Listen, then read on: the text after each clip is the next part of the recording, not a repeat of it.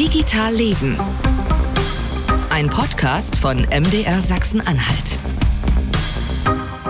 Als erstes heute mal nochmal der Hinweis und die Frage und die Bitte, wenn ihr Themen habt, Geschichten, Ideen, was wir machen sollen bei Digital Leben, was wir uns mal genau anschauen sollen, bitte her damit, digitalleben.mdr.de. Mitunter komme ich mir nämlich hier wie so ein kleines Rumpelstilzchen vor bei Digital Leben. Ich hüpfe hierhin und dahin und ärgere mich dann über dieses und jenes. Wir gucken auf die Digitalstrategie der Landesregierung, auf Cyberangriffe auf Behörden, auf digitale Bürokratie und sehen da einerseits Chancen und dann Risiken und rollen dann mitunter mit den Augen hier. Aber ich sage mal so, auf diese Ausgabe heute freue ich mich richtig, weil da ist jemand, der hat eine tolle Idee, der ist jung, der hat sich an die Technik gesetzt, er hat was entwickelt und er hat in diesem Jahr praktisch überall dafür Applaus gekriegt, weltweit sozusagen. Und das ist Stefan Neuber aus Halle, 19 Jahre alt. Hallo. Hi, freut mich sehr, hier zu sein. Ja, wir haben uns schon ganz lang verabredet, ne? Genau, also ganz lange getickert. Ja. Das war schon lange geplant und ich freue mich, dass es jetzt endlich geklappt hat. Super. Äh, Stefan, ehe wir ein bisschen tiefer einsteigen, sozusagen mal wirklich in einem Satz äh, deine Highlights aus diesem Jahr? Oh, das ist schwierig. das war schon ein Satz. Gro ja, große Startup-Competitions ähm, und Auslandserfahrung. Mhm. Und da, ich, ich werfe mal einmal so Stichwort rein, ne? South by Southwest, Startup Teen Pitch Day bei Bits and Pretzels, da kommen wir gleich immer drauf. Und Stefan, du hast auf dem Georg-Cantor-Gymnasium in Halle dein dein Abi gemacht, äh, 2022, ne? Vor genau. anderthalb Jahren sozusagen. Ja. Hast auch bei Jugend gründet gewonnen und hast du eine App-Idee gehabt und auch entwickelt. Mathe X heißt das Ganze. Was, genau. Was ist Mathe X? Mathe X ist letztendlich ein algorithmisch personalisiertes Mathematiktraining für Grundschüler.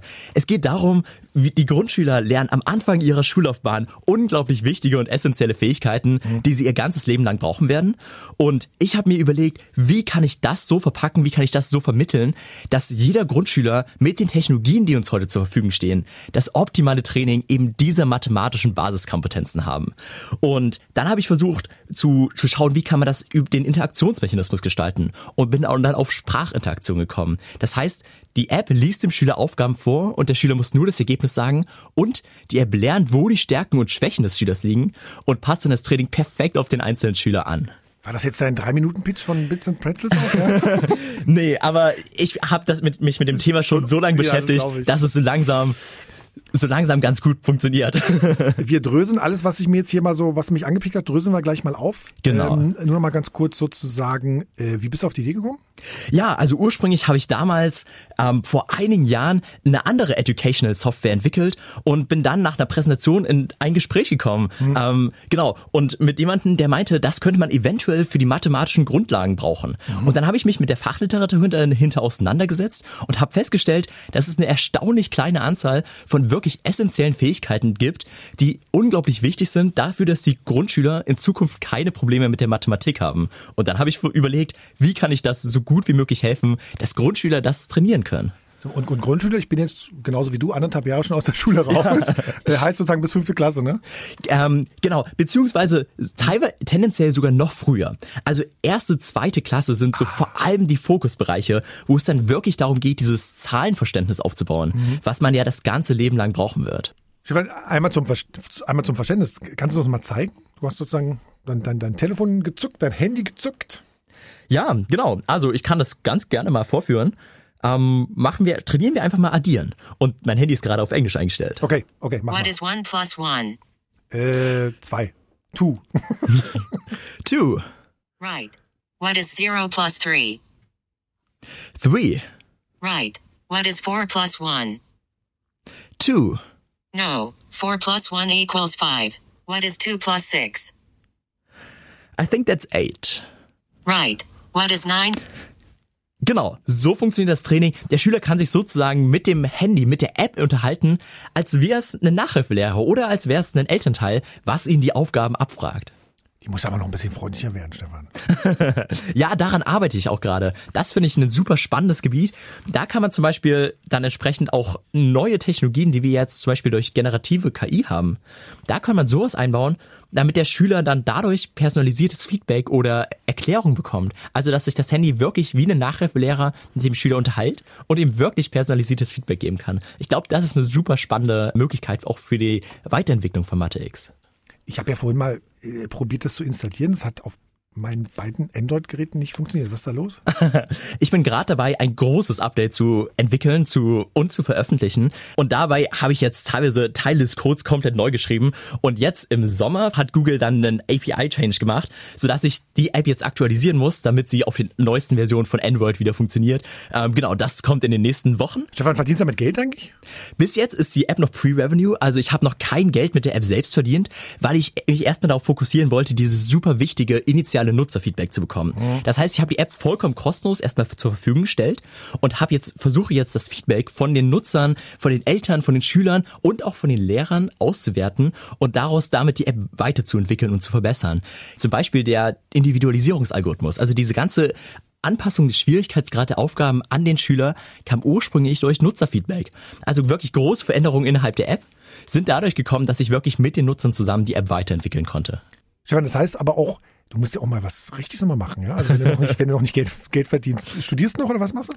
Genau, also ich studiere gerade Informatik am Hasso-Platten-Institut in Potsdam. Oho. Genau. Und ähm, da habe ich natürlich die großartige Möglichkeit, auf der einen Seite die ganzen Konzepte dahinter noch tiefgreifender zu verstehen, innerhalb meines Informatikstudiums, mich mit motivierten und engagierten Leuten zu umgeben, die ähnliche Ziele verfolgen und auch die Informatik nutzen wollen, um unserer Gesellschaft helfen zu können. Und auf der anderen Seite trotzdem noch neben dem Studium an spannenden Projekten zu arbeiten, ähm, die mir selbst Spaß machen und mit denen ich wirklich was erreichen kann. So, ich habe mir jetzt einmal hier als Stichwort algorithmischer schon mal aufgeschrieben, Money habe ich mir noch aufgeschrieben und, und Grundschüler habe ich mir aufgeschrieben. Da entsteht was ganz, hm, da, da, da piekst ich gleich nochmal. Aber bevor wir sozusagen dazu kommen, ähm, du bist auch sozusagen, haben wir schon gehört, in den USA gewesen, ne? Genau. In, in Kalifornien, bist ja. du einmal zur Schule gegangen, hast irgendwie noch einen Preis gewonnen gehabt, ist ein bisschen kompliziert, können wir vielleicht auch noch aufdröseln. Was war denn so, was du jetzt, ich sag mal, so mitgenommen hast aus USA, Kalifornien, Silicon Valley? Ja, also USA, insbesondere Kalifornien und insbesondere die ähm, Bay Area, also mit dem Silicon Valley, ist eine super, super spannende Region. Und ich fand sie wirklich inspirierend. Also dieser Unternehmergeist, den man da überall verspüren kann, dieses Ledger Stewart, das, das ist wirklich eine Sache, ähm, die mich zutiefst inspiriert hat. Und ähm, genau, also dieses einfach Sachen anpacken, anfangen und dann realisieren, ich fand das super spannend. Mhm. Was sagen denn deine Freunde zu dem, was du so erzählst oder deine Eltern? ja, nee, also meine Freunde und Eltern waren wirklich alle ziemlich beeindruckt. Es ist halt eine ganz andere Perspektive und ich konnte so viele komplett neue und, und wirklich andersweitige Sachen erleben, als es jetzt hier in Deutschland der Fall wäre. Aber es ist wirklich schwierig nachzuvollziehen, wenn man diese, diese Lebenseinstellung nicht mal selbst erlebt hat. Mhm. Bist jetzt irgendwie seit mehr als fünf Monaten sozusagen wieder in Deutschland, ne? Ist das was, was, hm, ich kann entweder fragen, was findest du in Deutschland auch toll? Oder ich frage, was nervt dich hier total, total nach sozusagen einem Jahr in den USA und im Silicon Valley? Auch in Deutschland ähm, gibt natürlich super begeisterte und passionierte Leute. Und ähm, genau, das findet man, findet man, glaube ich, überall. Ähm, in USA, insbesondere in Kalifornien, ist das wahrscheinlich nochmal konzentrierter, aber überall kann man wirklich inspirierende Leute finden und das habe ich auch festgestellt, nachdem ich wieder nach Deutschland gekommen bin. Ich habe neulich mit einem mit einem Amerikaner mich unterhalten, der sagt, der kommt aus Montana, glaube ich. Mhm. Und der sagt irgendwie, ah, weißt du, ich war irgendwie Anfang des Jahres wieder drüben und das ganze Land fällt auseinander, weil die Straßen und die, Infrastruktur, das wäre alles ganz, ganz mhm. furchtbar. Und ich habe mich manchmal in Deutschland auch, wo ich denke, wieso funktioniert das denn hier nicht und warum wird denn hier gebaut und wieso ist denn hier die digital, die, die digitale Verwaltung noch nicht so weit und so. Ähm, spürt man sowas sozusagen auch? Also unabhängig von dem, von dem Drive sozusagen im Silicon Valley, gibt es in den USA so ein, so ein, so ein für, für dich oder hast du sozusagen da was wahrgenommen, wo du sagst, irgendwie hier das Land tickt als Land ganz anders? Also ich muss sagen, es gibt verschiedene Bereiche, ähm, zum Beispiel Unternehmensgründungen, ähm, die in den USA natürlich erheblich leichter sind als in Deutschland. Ähm, während man hier in Deutschland einen sehr lang und langwierigen durch Prozess durchlaufen muss, geht es in den USA natürlich viel schneller, zeiteffizienter und kostengünstiger. Das bringt natürlich auch noch die Innovationskulturen ein bisschen nach vorne. Von daher gibt es da auf jeden Fall auch so strukturelle Unterschiede ähm, zwischen den USA und Deutschland, die da wirklich relevant sind. Hast du, du hast sozusagen in Deutschland ein Landunternehmen gegründet, ja?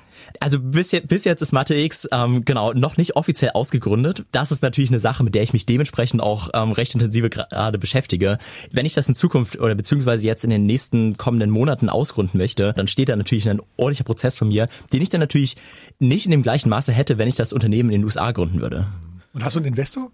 Noch nicht. Ähm, genau, also ich habe wirklich ähm, tolle und spannende Gespräche auch schon mit Investoren führen können. Mhm. Ähm, genau, bis jetzt habe ich immer gesagt, ich möchte kein, noch kein Investmentkapital aufnehmen, möchte erstmal die App noch mal stärker am Markt validieren, insbesondere auf Schulen zugehen und mit Schulen kollaborieren, um zu schauen, inwiefern kann man das teilweise auch in den Unterricht integrieren. Denn die zweite Komponente, die ich noch gar nicht angesprochen hatte von Mathe X, mhm. ist eine Lehrer-App, mit der der Lehrer wirklich das in den Matheunterricht einbinden kann. Das heißt, Hausaufgaben darüber aufgeben kann und den Lernfortschritt seiner Schüler einsehen kann. Und genau das würde ich gerne noch stärker am Markt testen mit Lehrern und das dann validieren. Das ist jetzt erstmal der nächste Schritt und dann kann ich dann wirklich darüber nachdenken, dann Investment aufzunehmen und entsprechend das Unternehmen zu beschleunigen. Jawohl, nochmal zurück in die USA äh, geschaut, da warst du ja auch bei diesem ganz renommierten South by Southwest Festival in Austin in Texas, äh, bei der, bei der, bei der Bildungsabteilung sozusagen, ja. ja Hast genau. dann Award gewonnen, auch für die App. Was macht denn so ein Award nochmal aus? Der Award war der bei der South by Southwest Student Startup Competition. Das war ein internationaler Wettbewerb und da wurde ich als einer von fünf internationalen Finalisten nach Austin, Texas eingeladen, um Mathe X dort on Stage präsentieren zu können bei der South by Southwest EDU, also bei der Bildungsabteilung sozusagen der der South by Southwest. Und das war natürlich eine unglaublich großartige Erfahrung, dann vor einer vor den Leuten dort präsentieren zu können, teilweise auch vor Leuten aus der Bildung, die für mich mit Mathe X ja unglaublich relevant sind. Und auf Englisch. Genau, auf Englisch natürlich. Mhm. Ähm, dann konnte ich als, als erster Deutscher diese, diese Auszeichnung, diesen ersten Platz dann tatsächlich am Ende auch erringen, was natürlich unglaublich großartig und großartige Erfahrung, aber auch großartiges Gefühl am Ende war. Verstehen deine Eltern das, was du da machst? also ich überlege sozusagen gerade, äh, wie, wie, das ist sozusagen, ja, ich war jetzt hier bei so einer Messe und habe irgendwas gewonnen, das noch kein Deutscher vorher gewonnen hat. Und, und, und Mama und Papa sagen, yeah, Daumen, super. Ja, also meine Eltern haben das ja ab Anfang an mitverfolgt mhm. und ich glaube, sind auch wirklich, wirklich stolz drauf, haben sich immer mit, haben immer mitgefreut und haben mich auch von Anfang an unterstützt. Meine Eltern ähm, habe ich da immer mitgenommen und ähm, haben sich, glaube ich, riesig darüber gefreut. Und der Award hat dir dann sozusagen nochmal das Ticket für die Bits and Pretzels in, in München sozusagen geebnet, oder wie? Das war tatsächlich nochmal ein anderer Wettbewerb, ah. an dem ich teilgenommen habe. Und das war ein ähm, nationaler Wettbewerb in Deutschland. Ich bin ja jetzt im Juli zurückgekommen nach Deutschland hm. und ähm, habe dann geschaut, wo kann ich eventuell in Deutschland, was gibt's da noch für coole Möglichkeiten, vielleicht andere Gründer, Investoren und so weiter kennenzulernen. Und dann bin ich unter anderem auf diesen Wettbewerb ähm, Kollaboration aus Bits and Pretzels und Startup Teams gestoßen. Startup Teams ist eine deutschlandweite Initiative zur Förderung von, von Jungunternehmertum. Und die haben den, den nationalen Wettbewerb ausgeschrieben, letztendlich eine Pitch Competition. Mhm. Und haben dann aus allen Einreichungen fünf Finalisten ausgewählt, die dann in München präsentieren konnten. Und der erste Platz hat dann das große Privileg bekommen, auf der Mainstage der Bits and Pretzels vor 3000 Leuten zu präsentieren, was natürlich ein unglaublich großartiges Erlebnis war. Und ja. Der erste, Entschuldigung, Entschuldigung, du hast jetzt so, der erste Platz warst du. Ja, genau. Also, also ich hatte. warte mal, ich, ich baue dir meine Brücke. So, pass mal auf, das, das hat jetzt einfach so nebenbei erzählt. So, hast das Ding da gewonnen, auch äh, äh, in, München und dann den Pitch vorgetragen und dir mal vorgestellt und du warst eher auf der Bühne als jemand anderes, ne? Ja, das war ein unglaublich tolles Gefühl. Also wenige Minuten nachdem ich auf der Bühne stand, ähm, hat dann Michelle Obama gesprochen, war Michelle Obama eingeladen. Entsprechend war der Raum natürlich auch schon voll, weil sich jeder schon die Sitzplätze reservieren wollte. Mhm. Und dann von einem hochkarätigen Publikum aus einigen der spannenden, spannendsten Gründer und Investoren Deutschlands vor 3000 Leuten auf der Bühne Mathe X zu präsentieren, hat aber unglaublich viel Spaß gemacht und ich habe extrem gutes Feedback zurückbekommen danach. Und Michelle Obama ist total easy drauf, oder was? Oder habt ihr das euch, hast du sie dann nur auch auf der Bühne gesehen? Ich habe sie leider nur auf der Bühne sehen können. Ich habe keine Security Clearance ähm, vom Secret Service. Dementsprechend musste ich dann auch aus der Backstage Area ziemlich schnell raus, nachdem ich meinen Vortrag gegeben habe, bevor Michelle Obama dann ankam. Das war ein bisschen schade, aber war trotzdem ähm, unglaublich inspirierend, sie auf der Bühne zu sehen und ihr Interview zu sehen. Ich habe ja neulich festgestellt, als ich in meinen komischen ehemaligen Twitter-Account geguckt habe, dass ich einer von so und so vielen Millionen Menschen bin, die von Barack Obama gefollowt werden. Das fand ich Wirklich? Frag mich nicht, wie, vielleicht schicke ich die noch mal an, die sind, sind zu mir gekommen, was soll das eigentlich? Und ich dachte, ach, das ist irgendwie ein Fake. Nee, das also nicht fake aus. So, pass auf, Stefan, ähm, ja. Ich habe ja gesagt, ich habe so ein paar Stichworte mir aufgeschrieben noch. Ne? Ja. Hier so algorithmisch und so. Also bewundernswert, also KI sagst du nicht, ne? KI steckt sozusagen bei dir nicht drin, sondern du nennst es nur in Anführungszeichen algorithmisch. ja, also ich halte mich mit, mit so Buzzwords wie KI immer so ein bisschen zurück. Sehr gut. Also der Mann aus Halle hält sich mit Buzzwords zurück. Ja, naja, also die Technologie, die ich entwickelt habe, je nachdem, wie man es auslegt, könnte ja. man sie eventuell als KI bezeichnen. KI ist ja ein sehr breit gefasstes Gebiet. Ja. Es ist kein Deep Learning oder keine komplexen KI-Algorithmen, ähm, aber es ist auf jeden Fall ein, ein, spannendes System, um wirklich das optimale Training für den Schüler zu ermöglichen. Hm. Wie nimmst du denn sozusagen beim Stichwort KI diese ganze Debatte in Deutschland oder in der EU wahr? Ist es sozusagen anders als in, als in den USA?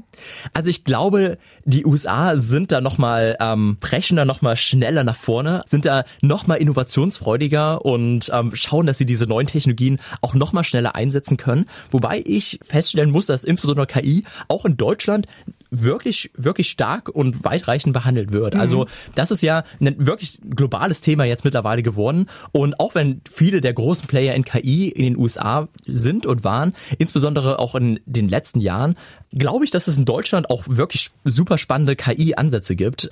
Und überall auf der Welt versuchen die Leute jetzt entsprechend natürlich auch KI zu regulieren, wobei die EU hier natürlich auch recht schnell war. Mhm. Ähm, genau, das ist immer eine, eine ganz andere Debatte. Aber von der Innovationskraft ähm, ist die USA natürlich nochmal weiter vorne, aber auch Deutschland hat super spannende und interessante Ansätze.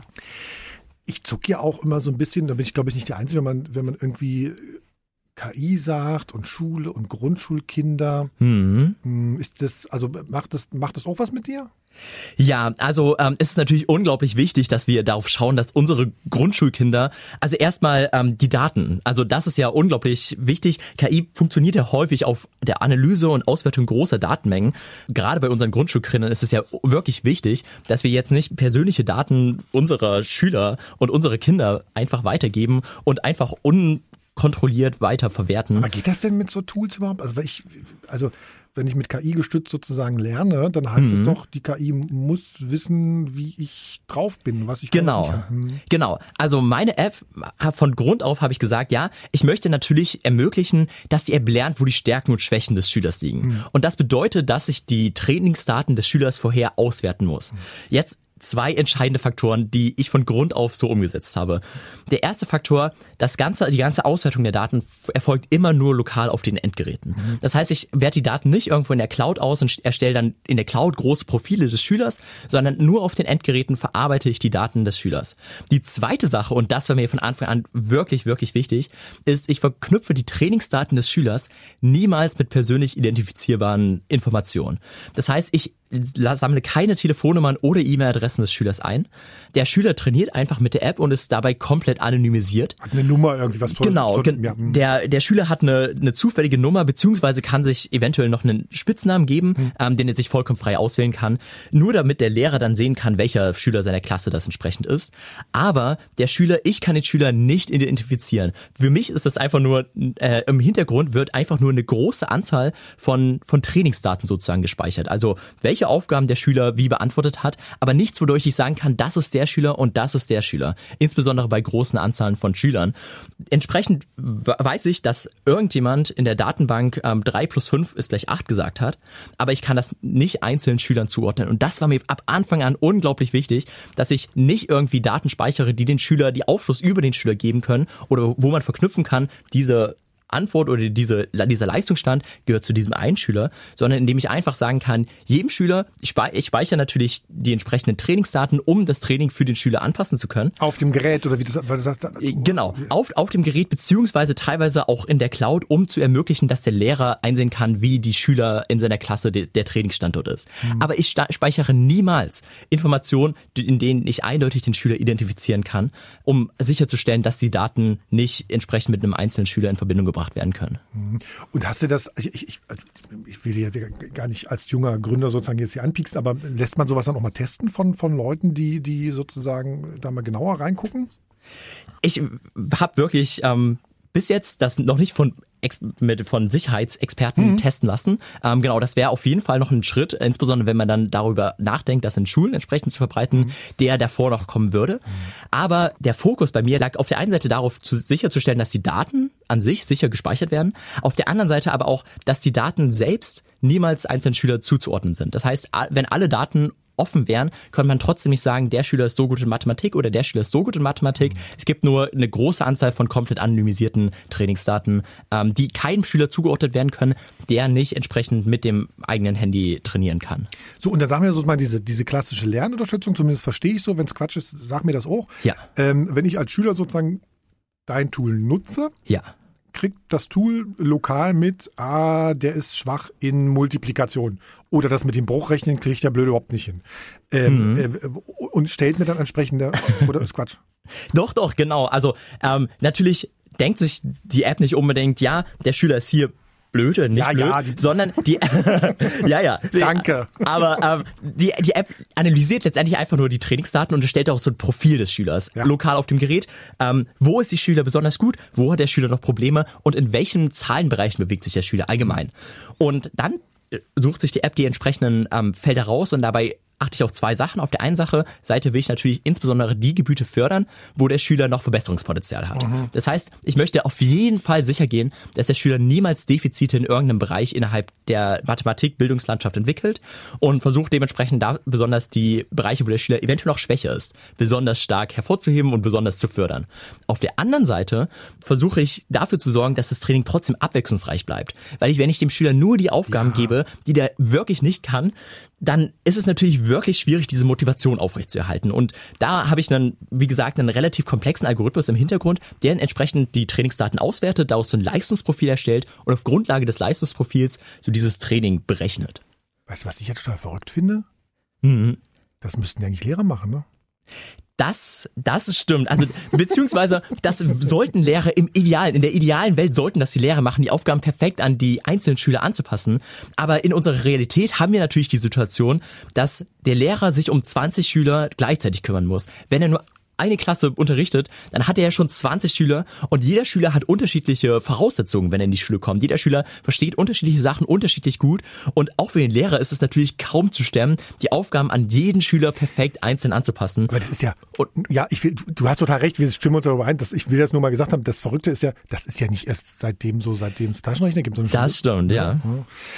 Stefan, ich habe ich, ich hab mir so ein bisschen quer geguckt. Äh, Bayern, das Land Bayern hat seit November 2022 15 Modellschulen, 15 mhm. Modellschulen und macht bei denen so KI-Anwendungen in so Modellversuch in so weiterführende Schulen, ne? also auch nicht äh, tatsächlich irgendwie Grundschulen. Mhm. Ziel ist da KI-gestützte Lernbegleitung zum zentralen Hebel für mehr Lernerfolg und mehr Bildungsgerechtigkeit äh, zu haben. Äh, ich verlinke euch jetzt gerne mal in den Shownotes. Hat Sachsen-Anhalts Bildungsministerium schon bei dir angeklopft? Noch nicht. Das wäre natürlich eine, eine, spannende Möglichkeit, ähm, da zu kollaborieren. Noch habe ich da nichts gehört. Hm. Warum nicht? Also wieso was? Also das ist tatsächlich eine sehr gute Frage. Also ich meine, diese neuen Technologien können wir jetzt erstmal nicht wirklich dafür nutzen, dass wir die Lerninhalte an jeden Schüler einzeln anpassen. Also früher, es war halt wirklich schwierig, die Inhalte dann entsprechend an die Schüler anpassen zu können und dafür zu sorgen, dass jeder Schüler individuell gefördert wird. Aber durch unsere neuen Technologien, die wir mittlerweile haben, können wir das tatsächlich umsetzen. Dadurch, dass wir KI zum Beispiel oder ähm, entsprechend einfach nur Algorithmen zur Personalisierung einsetzen, können wir wirklich dafür sorgen, dass jeder Schüler in seinen individuellen Stärken und Schwächen perfekt gefördert wird. Und das bietet natürlich unglaublich große Potenziale für unsere Bildungslandschaft, für das, was wir, was wir erreichen wollen mit der Bildung, und zwar jeden Schüler gut auf das Leben vorzubereiten. Diese Technologien, ich bin der starken Überzeugung, sollten wir wirklich dafür nutzen und das Potenzial, was uns das bietet, auch entsprechend für unsere Gesellschaft so nutzbar machen können. Ich brenne mal die Folge jetzt mhm auf eine Schallplatte und auf eine CD und schickt die mal ins Bildungsministerium. Das war ein gemeiner, gemeiner Spruch, aber sozusagen, vielleicht weiß man im Zweifelsfall auch in Ministerien nicht so, nicht so wirklich richtig, was so im Land äh, vorgeht. Aber weißt du, was ich total krass finde? Ich habe mal hier mal so einen Satz aufgeschrieben. Ähm, je länger es braucht, KI-gestützte Lernbegleitung an Sachsen-Anhalt Schulen zu bringen, desto mehr junge Menschen gehen von der Schule ab, ohne mit modernen Methoden gelernt zu haben. Ja, Stimmt. Ab, absolut. Ja. Ja. Super, Haken hinter.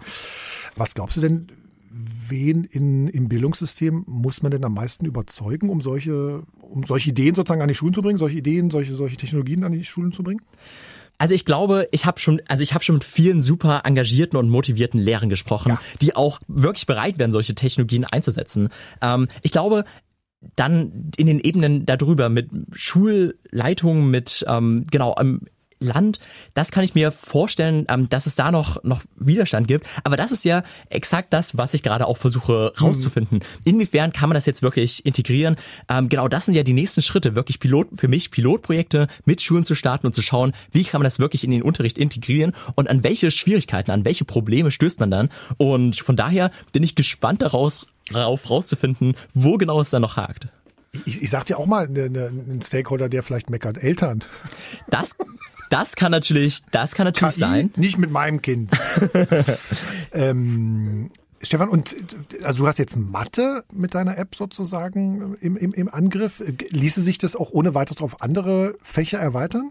Auf jeden Fall. Also ich kann mir sehr gut vorstellen, das auch noch auf andere Fachbereiche oder auch noch auf andere Schwierigkeitsstufen innerhalb der Mathematik selber zu übertragen. Also die Technologien und Konzepte, die ich entwickelt habe, lassen sich in der gesamten Bildungslandschaft über die vielfältigsten Bereiche über, hinweg übertragen und einsetzen.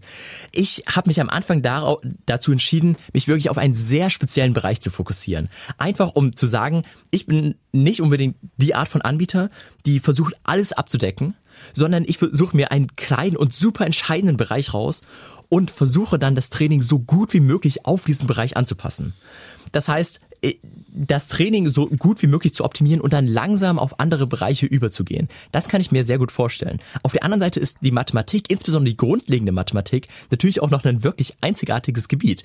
Insbesondere weil Mathematik ist auf der einen Seite ein Fach, was überall verwendet wird. Also in allen Naturwissenschaften, mhm. im Alltag oder auch in verschiedensten Berufen, insbesondere in Berufen, die sehr gut bezahlen und gute Aufstiegsmöglichkeiten für jede Person auch ermöglichen. Auf der anderen Seite ist Mathematik auch ein Bereich, wo alles auf vorherigen Konzepten aufbaut. Das heißt, Multiplikation ist einfach nur wiederholte Addition. Wenn man bei den Grundlagen in Mathematik Probleme hat, dann wird es unglaublich schwierig, in Zukunft diese Probleme überwinden zu können und dann entsprechend die neuen Konzepte verstehen zu können. Und deshalb ist gerade die grundlegende Mathematik ein so kritischer Bereich innerhalb unserer Bildung. Und ich habe gesagt, ja, anstatt dass ich mich jetzt so weit verteile, versuche ich mich auf diese grundlegende Mathematik zu fokussieren und dort ein Training bereitzustellen, das wirklich jedem Schüler so gut wie möglich hilft, die Stärken aufgrund von seinen eigenen Stärken und Schwächen Mathematik so gut wie möglich zu verstehen.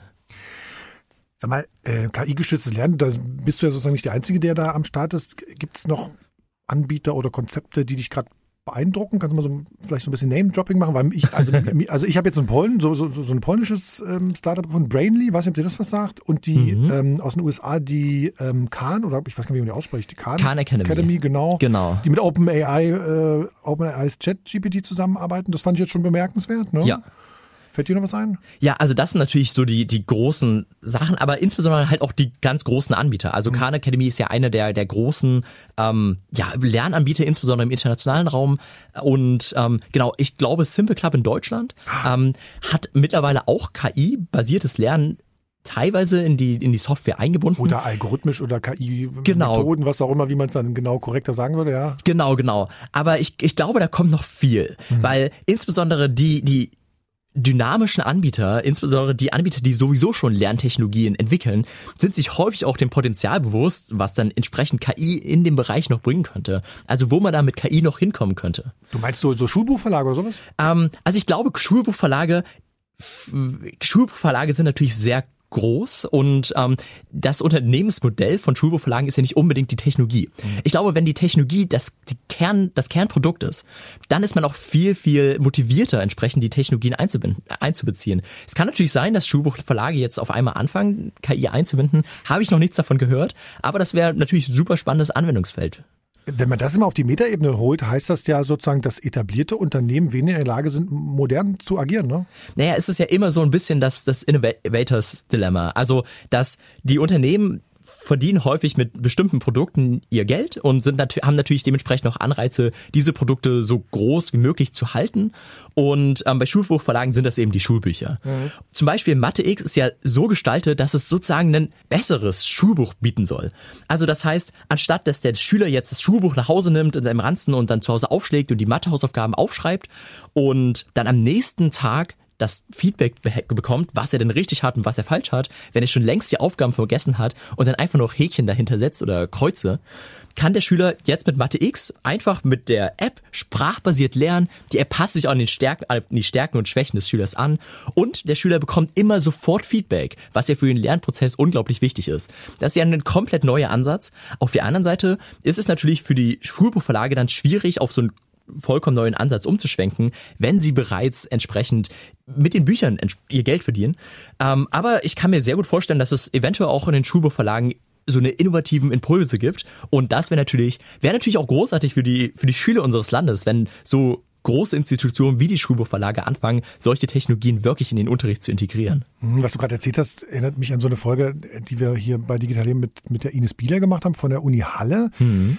Äh, das war, glaube ich, auch ganz, äh, als Corona sozusagen zugeschlagen hat, als alle Leute zu Hause waren und wir festgestellt haben, das Bildungswesen muss sich insgesamt ändern. Und da sagte sie, das habe ich so ganz lebhaft noch im Kopf, sagte sie, Mensch, eigentlich muss man auch Schule und Unterricht ändern, weil Hausaufgaben müssten eigentlich eben nicht zu Hause erledigt werden, sondern mhm. in der mhm. Schule. Ne? Man kann meinetwegen zu Hause lernen. Also Flipped Classroom, glaube ich, heißt, heißt das Konzept da. Ja. Und man sagt, man lernt eigentlich zu Hause und wendet es an in der Schule, um dann auch irgendwie entsprechend Feedback zu kommen und zu gucken, ob es überhaupt funktioniert.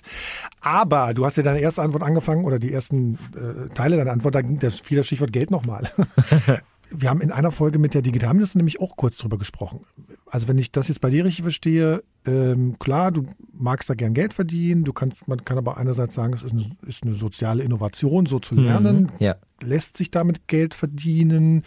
Macht man da ein Abo? Verkauft man ähm, ähm, Daten? Verkauft man Werbung? Also was anderes ist ja so nach meinem Verständnis in dem digitalen Wirtschaften gerade gar nicht möglich. Ja, nee, also das ist wirklich ähm, eine spannende Frage.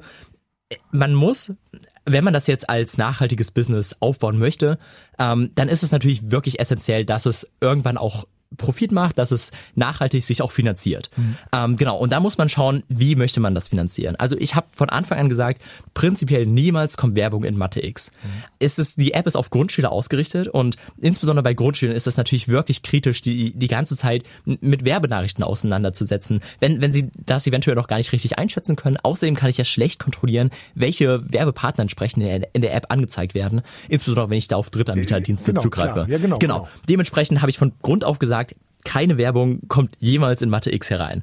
Dann das lässt natürlich nur noch ähm, entsprechende entsprechende Unternehmensmodelle zu, wo irgendjemand für die App Geld bezahlen muss. Mhm. So und perspektivisch überlege ich da an zwei Ansätzen, die ich eventuell auch kombinieren möchte. Ähm, auf der einen Seite sind das ähm, für, für Bildungsinstitutionen. Das heißt, eventuell Schullizenzen an Schulen weiterzugeben, die es sozusagen als Ergänzung zu den Mathematik-Schulbüchern nutzen können. Mhm. Dass zum Beispiel gesagt werden kann, ja, der Lehrer kann das jetzt perfekt in den Mathematikunterricht einbinden und alle Schüler erhalten Zugriff zu der vollwertigen Version von Mathe X mhm. und können zu Hause perfekt auch Mathematik trainieren. Und der Lehrer kann Hausaufgaben direkt über die App aufgeben, den Lernfortschritt seiner Schüler einsehen und so, so einen besseren Überblick über den Leistungsstand seiner Schüler bekommen, als es davor möglich gewesen wäre, wo er immer die Hausaufgaben seiner Schüler einsammeln muss und dann kontrollieren muss, um so ein Gefühl dafür zu bekommen, wie gut und beziehungsweise leistungsschwach die entsprechenden Schüler sind und was man im Unterricht nochmal behandeln könnte. Mhm. Also dafür überlege ich, entsprechende Schullizenzen zu vertreiben. Auf der anderen Seite ähm, möchte ich ganz gerne entsprechend weitere Features in die App einbauen, ähm, genau, die dann auch von Privatanwendern erworben werden können. Das ist natürlich dann immer so die Frage. Premium-Modelle. Genau, genau, dass man, dass man sagt, ja, man kann die App kostenlos ausprobieren und wenn man die App dann aber vollwertig nutzen möchte, ähm, dann kann man entsprechend über ein Subscription-Model ähm, die, dann die vollen, den vollen Funktionsumfang freischalten. Das ist natürlich dann aber immer so ein, so ein Thema, wo man sich ganz genau überlegen muss, wie entsprechend schafft man auch die Preisstruktur. Also, weil man möchte ja nicht dafür sorgen, dass Bildung elitär wird. Also, dass, dass man Pay to Win, dass man dadurch, dass man Geld hat, bessere Bildungsmöglichkeiten und Bildungschancen hat. Genau. Aber geht's um, geht's um, da geht's um soziale und um Bildungsgerechtigkeit genau, einfach. Genau. Ne? Ja, ja, ja. Das ist, das ist ein super wichtiges und super relevantes Thema. Aber ich glaube, da ist es trotzdem, kann man mit solcher Software das sogar noch weiter demokratisieren und für noch mehr Gerechtigkeit sorgen. Weil die einzige Möglichkeit, momentan so sprachbasiertes und personalisiertes Mathematiktraining zu erhalten, ist über Nachhilfeunterricht. Und Nachhilfeunterricht kostet teilweise 50 Euro die Stunde oder häufig, wenn man mehrere Stunden im Monat bekommt, weit über 100 Euro pro Monat. Und da sind und das, Menschen mit, mit, mit wenig Geld schon raus. Ja, genau, genau. Das kann, das kann sich ja ein sehr großer Teil der Bevölkerung einfach ganz schlicht und ergreifend nicht leisten. Und ähm, dementsprechend kann ich mir sehr gut vorstellen, dass durch solche Technologien, die dieses personalisierte und dieses qualitativ hochwertige Mathematiktraining weiter an alle möglichen Schüler geben können, dass durch dieses Konzept ähm, genau das viel, viel mehr Menschen zugänglich wird. Das heißt, ich würde auf jeden Fall ähm, einen einstelligen Betrag ähm, entsprechend maximal verlangen für die für die Basis, also für die vollwertige Version von Mathe X, mhm. ähm, so dass wirklich viel viel mehr Leuten dadurch geholfen werden konnte und viel viel mehr Leute die Möglichkeit haben, so personalisierte Mathematik zu trainieren, als es momentan möglich wäre. Und reden wir sozusagen von von von Gewinn machen oder reden wir von Kostendecken? Ähm, genau, also das ist natürlich immer die Frage, ähm, wie, wie groß möchte man das aufziehen? Also wenn man jetzt überlegt, zum Beispiel, was du vorhin ja auch schon angesprochen hattest, ähm, Investitionen reinzunehmen, hm. dann muss man natürlich potenziell schauen, dass man irgendwann tatsächlich dadurch auch Gewinn machen kann. Mhm. Ähm, das ist natürlich immer so ein, so ein zweischneidiges Schwert, wie gesagt. Auf der anderen Seite kann man natürlich das auch immer so betrachten, man möchte möglichst vielen Leuten damit helfen, man möchte viele Leute damit erreichen, man möchte es vielen Leuten da zur Verfügung stellen. Dazu benötigt man Kapital, dazu muss man entsprechend wachsen. Und ähm, genau, dementsprechend kann es sinnvoll sein, auch von der sozialen Gerechtigkeitsperspektive, das entsprechend kommerziell zu verwenden und ähm, kommerziell auszubauen und damit mehr Leuten zu helfen. Man muss natürlich aber immer die Abwägung machen, dass man, nicht, dass man dafür sorgt, dass es nicht elitär bleibt, dass es nicht nur den Reichen zur Verfügung gestellt wird, sondern jedem, der sagt, ich möchte gerne qualitative Mathematikunterricht haben und dass es dann weniger kostet als beispielsweise ein Mathebuch, was man sich dann so zu persönlichen Nachhilfe nutzen kann. Weißt du, was ich so, was ich so bei, den, bei dieser Diskussion so sehr erstaunlich finde, dass wir sozusagen mhm. im, im, im, digitalen Raum, also wie wir jetzt so diskutieren, da also da haben wir sozusagen die Sphäre Markt. Mhm. Wo, wo, ich habe hab überhaupt nichts gegen den Markt. Ne? Ja. Ähm, und da haben wir vielleicht noch eine Sphäre, naja, der Staat, der irgendwas macht. Aber sowas wie öffentliche Bibliotheken, wo du heutzutage reingehen kannst mhm. und dir jeder irgendwie, also gerade Kinder irgendwie im Zweifelsfall kostenlos irgendwie ein, ein Buch sich ausleihen können oder ein DVD, das haben wir da gar nicht im, im digitalen Raum, ne?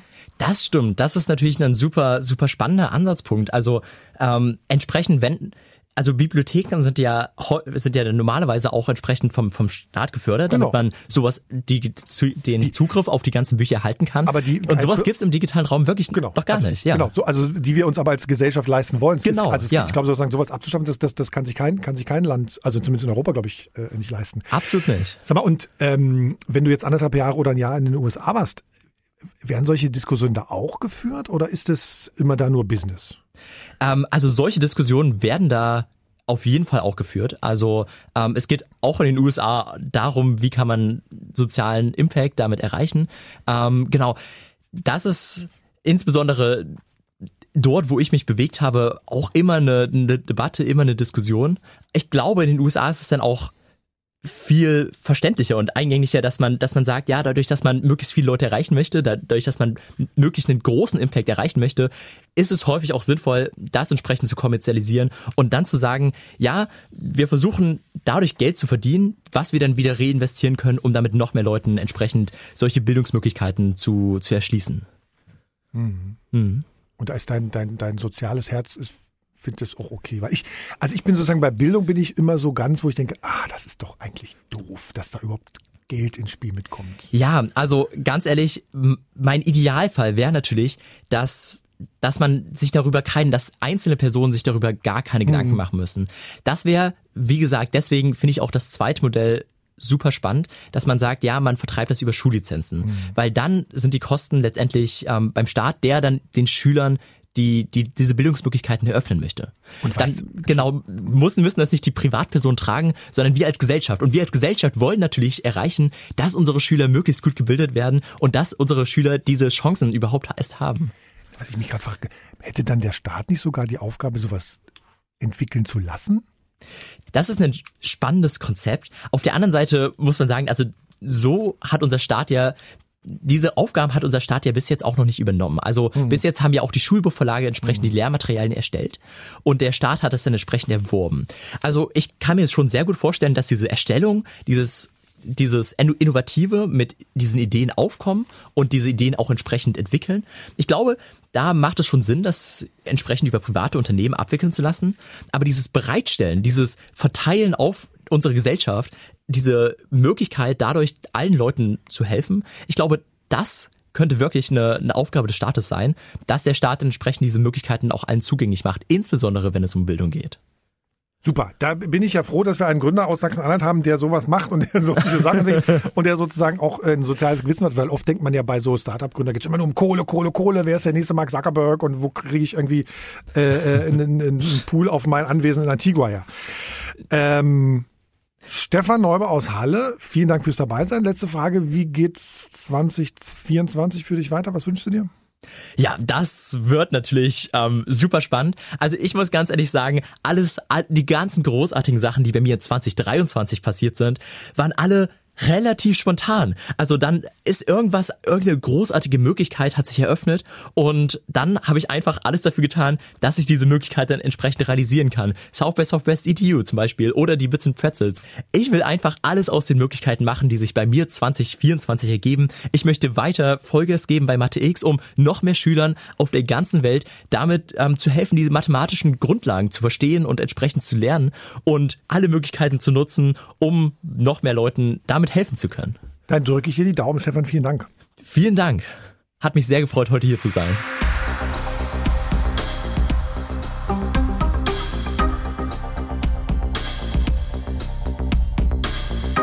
Das war eine schnelle Folge von Digital Leben mit Stefan Neuber, einem spannenden Gast, der mit seiner App eben die Bildung verbessern will. Und ich sag mal so, als hätte sich jemand richtig Gedanken gemacht. Das passt nämlich super, was wir noch vorhaben äh, bei Digital Leben. Da geht's im November nämlich uns auch live zu erleben in der großartigen Stadt Halle am 15. November um 19 Uhr beim Bildungshaus Riesenklein. Das ist, glaube ich, so von der Burg Giebichenstein einmal so über die Saale gespuckt. Dort reden wir noch mehr über Bildung und zwar mit Sebastian Stober. Er ist Professor an der Uni Magdeburg, an der Informatikfakultät. Er weiß ganz sicher, wie sich digitale Werkzeuge, was man ja heutzutage gern auch mal KI nennt, auf Unis und die Lehre dort auswirken. Und es ist auch Kai Adenstedt dabei. Er ist vom Landesinstitut für Schulqualität und Lehrerbildung Sachsen-Anhalt, LISA, Fachbereich Digitalität in der schulischen Bildung. Ja, Lehrerbildung, damit digitale Technologien auch an Schulen richtig ankommen.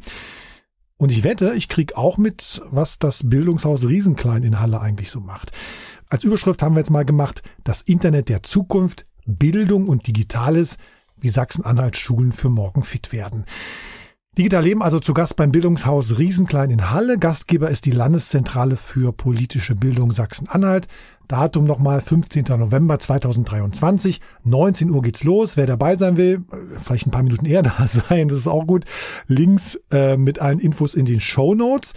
Wer nicht dabei sein kann oder wer auch dabei sein kann, natürlich gern Vorschläge, Ideen, Fragen, die wir diskutieren wollen, einfach mal schicken per E-Mail digitalleben.mdr.de oder als Sprachnachricht, auch zum Beispiel gern bei Signal zum Beispiel oder auch woanders. Die Nummer findet ihr auch in den Show Notes. Bis denn, ich freue mich. Digital Leben. Ein Podcast von MDR Sachsen-Anhalt.